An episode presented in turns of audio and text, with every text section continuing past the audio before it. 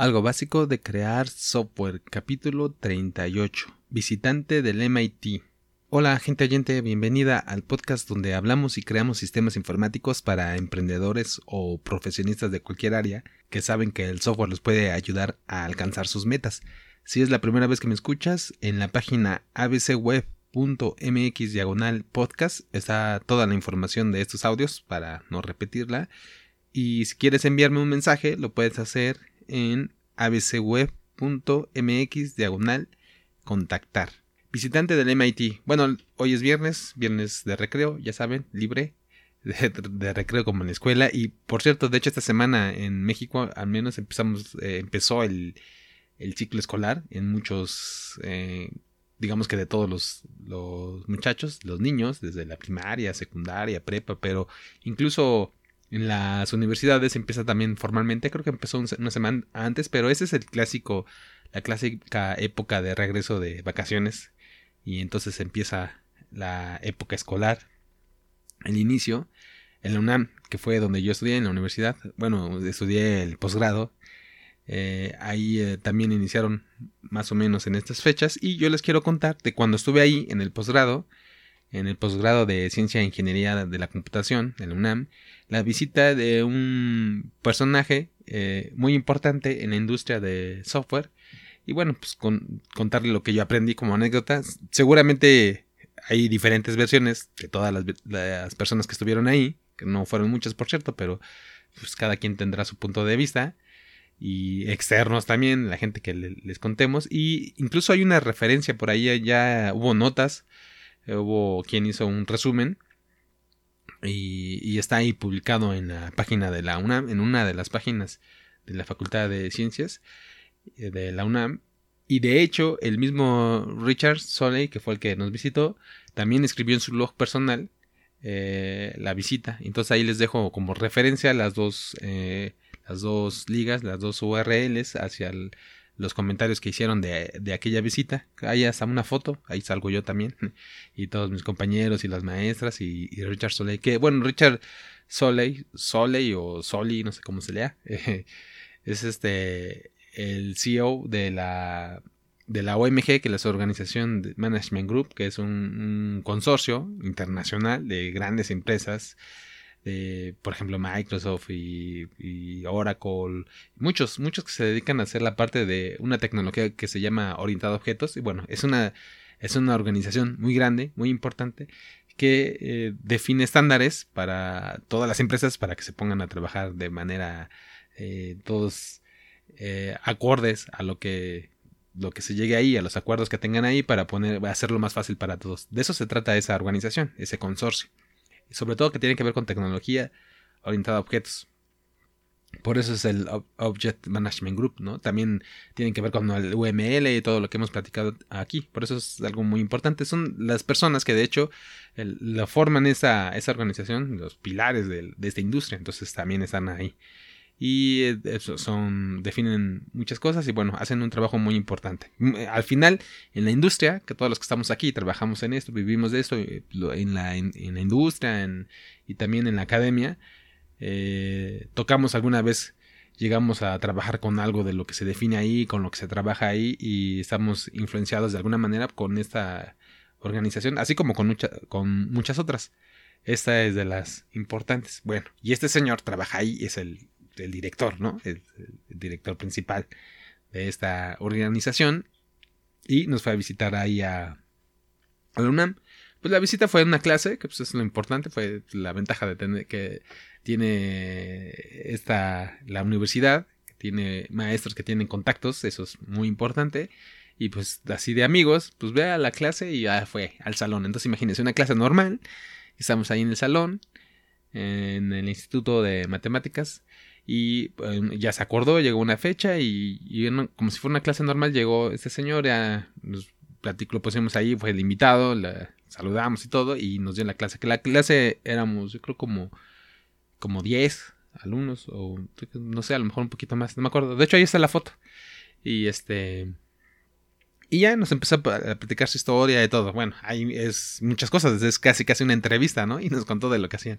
Pero de las cosas que yo aprendí, de lo que platicó y que es lo importante, dejarlo aquí, para compartirlo, es que bueno, él se le preguntó, le preguntaron que qué diferencia había de lo que él hacía en, esa como organización de la OMG con otros, por ejemplo, que definen estándares, como la ISO, que es obviamente también una organización mundial que define estándares y todo. Y él mencionó que una algo que los hace diferentes es que ellos lo se hacen van a la práctica. Entonces no solo definen el estándar, no solo definen, hacen una definición y nos ponemos de acuerdo todos y todas las empresas que trabajan ahí, que digamos, todos estamos poniéndonos de acuerdo, entonces vamos a definir un estándar y, pues, nos ponemos a trabajar. Ok, sí, está bien, pero no solo eso, sino que ellos eh, hacen la parte práctica, cosa que no hace la ISO. eso es lo que nos respondió él, ¿no? Entonces, la ISO, la organización de definir estándares, y está bien, ese es un estándar a nivel internacional de muchas,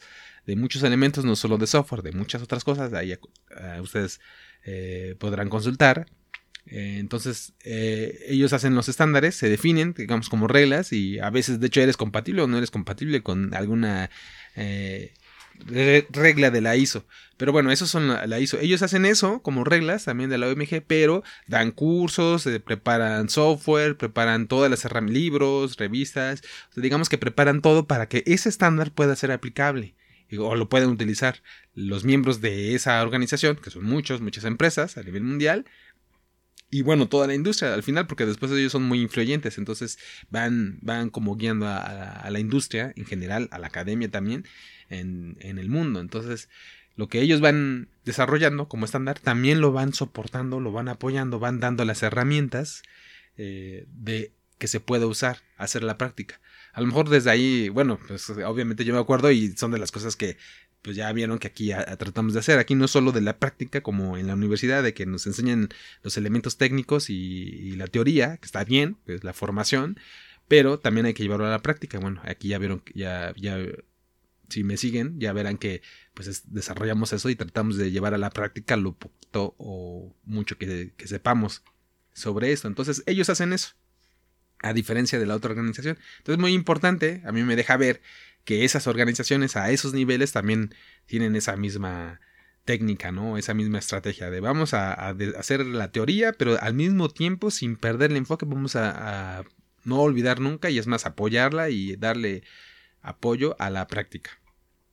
Otra cosa que le preguntamos también, entre todos, es de por qué estaba ahí, por qué empezó ese proyecto, por qué está ahí él trabajando como, como SEO, ¿no? Y nos contó una historia que él en el MIT dice eh, que una práctica común es que les pongan a hacer proyectos eh, de crear una empresa a, esos, a esos alumnos, bueno, cuando están ahí.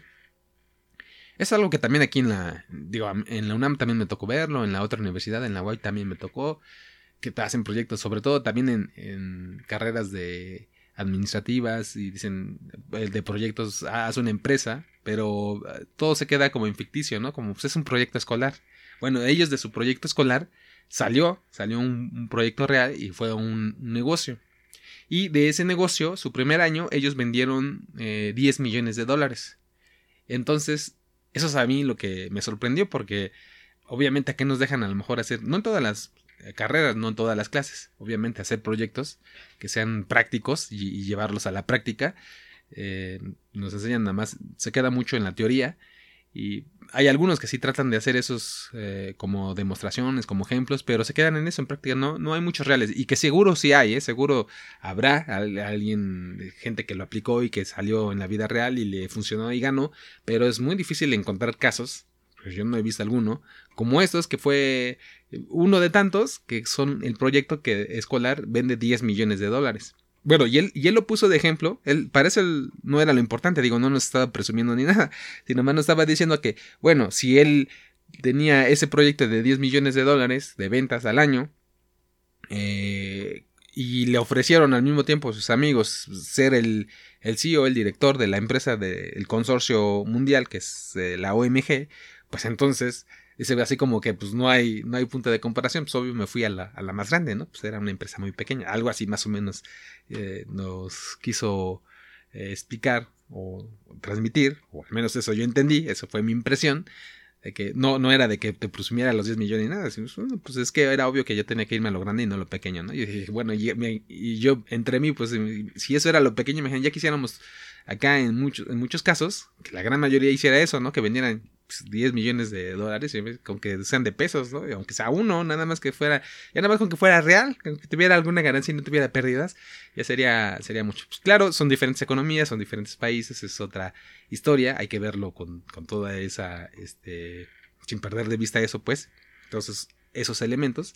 Pero es interesante. Y, y, otra vez lo mismo. Entonces, allá está muy enfocado a que la teoría allá, no, o no sé si allá, o él, o como persona, o lo que sea, pero es algo que nos ha funcionado a muchos, y si les funciona a él, a ellos, como país, como organización, como universidad, nos va a poder funcionar y funciona, nos funciona a todos los que nos dediquemos a, hacer algo de teoría y ponerlo en práctica, ¿no? Pues no nunca perder de, de, vista la práctica Así como también, como cuando ya estamos practicando, también nunca perder la, formación, sobre todo seguir, e, esto es tan, al menos en esta industria de la, de la información, bueno, hay que mantenerse actualizado, pero igual le pasará a los doctores, igual le pasará en otras áreas, ¿no? Entonces, eh, seguro también hay que mantenerse actualizado, pero bueno, eso es importante, o sea, no solo la teoría, no solo aislarlos del mundo, sino siempre estarlo viéndolo de manera integral. Eso es lo que yo me quedo de aquella visita, de la forma de lo que nos platicó y, todo eso. Entonces, otra cosa que me queda